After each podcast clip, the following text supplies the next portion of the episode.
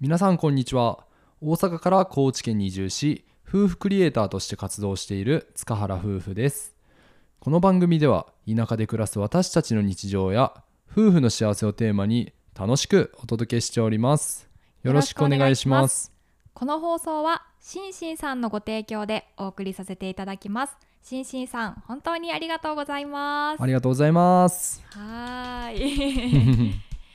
はいしんしんさんからは私たちのラジオの第225回塚原夫婦の動画ができるまでに対してコメントをいただいておりますこんにちはしんしんですお互いの作業内容を理解しているかどうかで全体のクオリティは上がると思います年寄り並みに早起きのソータさんナイスなパート 文言書体大変ですよねでもそういうのって小夏さんだからよりいいような気がしますこれからも楽しみにしていますというコメントをいただきましたありがとうございありまがすとうございますこれはあの私たちの動画作る時に、まあ、そうたくんと私でパートを分け合ってでやってるっていうお話に対していただいたコメントやと思うんですけど、うんうん年寄り並みに早起きのそうたさんねいいパートしてるって褒められましたいねやーありがとうございます、 ね、5時半に起きて、ん6時にはパソコンに向かって早すぎ やろ逆にでもそれがねあのいいバランスを取れてるよねっていう話だったし、うんで私もなんかしんしんさんはすごくいつも動画を見てくださってるので、うんその中身の部分についてあのより深く知っていただけてるからこそのコメントなのかなって思っていて、うん私がテロップ入れとかしてるのをいいねって言ってもらえてめちゃなんか自信になりましたありがとうございますはい塚原夫婦のスポンサー様は引き続き募集しておりますので概要欄のスポンサー枠ご購入ページからぜひご支援いただけると嬉しいですはーいはいということで、えー今日なんですけどもなんとなんとなんとうん借家の更新をしてきましたはいはーい更新時期かイエーイってイエー何イがイエーイやねんって感じだどけどこにイエイを思ったらい いの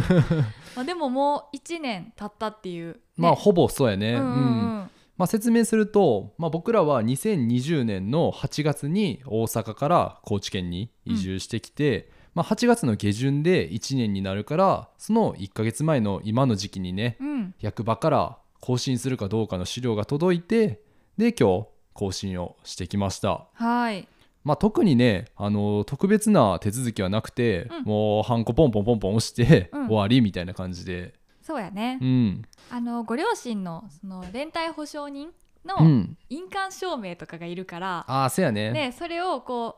うそうたくんのところのねご両親がなっていただいてるのでこう郵送でやり取りするっていう手間があるから、まあそのギリギリにやってしまうと間に合わなくなるかそうやらな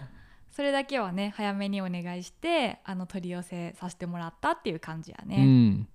でちなみにあの今住んでる住宅のことを、うんまあ、軽くね今回説明したいねんけど、うん僕らの今住んでる家っていうのは 3LDK の庭付きで、まあ、家賃が1万5,000円うんの借家に住んでます。破 格です。いや安すぎやんね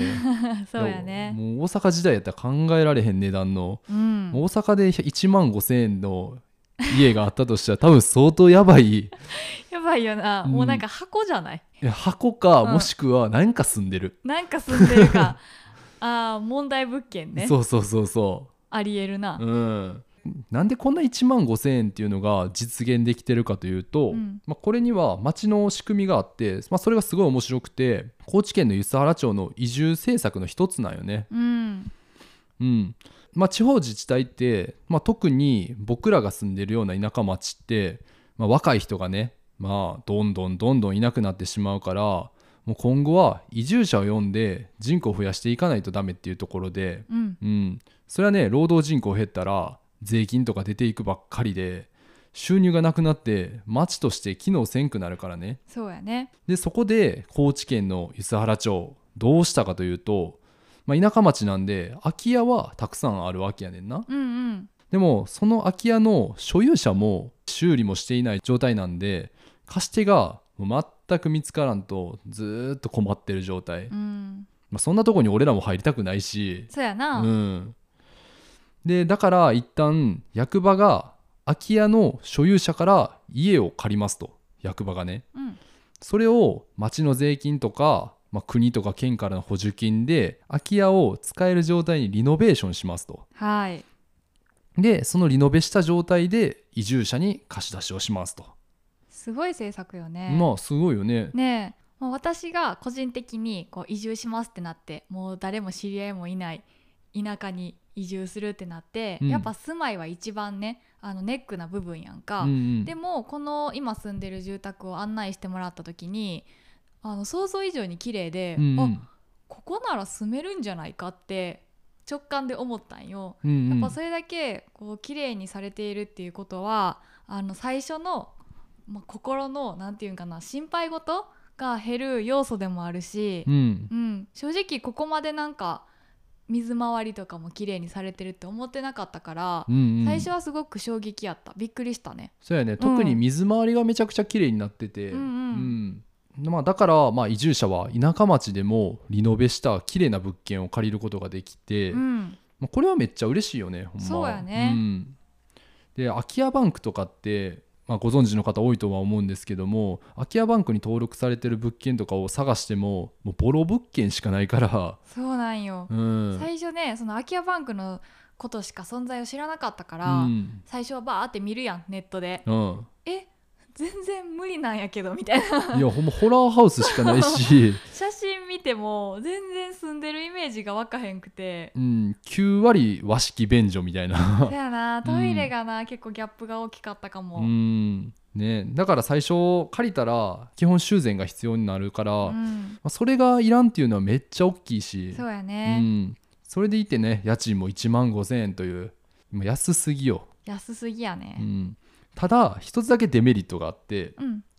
10年以内っていう縛りがあるんですねうん、その契約がね、そうやねうん、だから10年っていうのはあの元々の空き家のオーナーから町は物件を借りてるんで10年後返すっていう契約になってんねんなうんっていうことは僕らは10年後にその家を出ていかないとダメみたいで、そうやね、うんあのまあちょっと詳細を言うとその、まあ、オーナーさんうん、家主さんによってあのもう譲りますっていうような人もいるし、うん10年後にはう、んで、も10年後には絶対返してくださいねっていう人もいるから正直その家ごとに条件が全然変わってくる。そうそうそうで私たちの場合はちょっとなんか多分分からへんのやけど多分出ていかないといけないんじゃないかって思ってるよね。そうやねんな、うんでその所有者もあの同じ町に住んでたら、うん今のうちに仲良くなっておけば そうなやんかね、うんうんこのまま貸してくださいっていうのもできるんかもしれないんですけど、うん実はねあの全然違うところに県外に住んでらっしゃるからそうよねもう会うこともないし、ね、うん、なかなか難しい。かなっていう感じです。でさらに僕らは不運なことにその町がリノベした状態ですぐ借りたわけではなくてうん確か最初の3年ぐらいは別の移住者が住んでてそうそその方が引っ越ししたので、まあ、僕らがタイミングよくそこに入居したっていう形なんでだから実質、まあ、3年プラス今1年住んだから、まあ、4年やからあと6年、うそ だから6年以内に2人で頑張って生計を立てていかないともう家もなくなっちゃう しうこの破格なお家にはねずっと住めるわけではないというそね。うそうそうそうそう、うんしかもそれがやっぱお家として10年やから、うんいつ入るかによって自分たちのそのね借りられる期間が全然変わってくるから、うん他の住宅でも全然違うやろうし、うんで私たちの場合はこの期限が6年と決められている現状でございますティティテ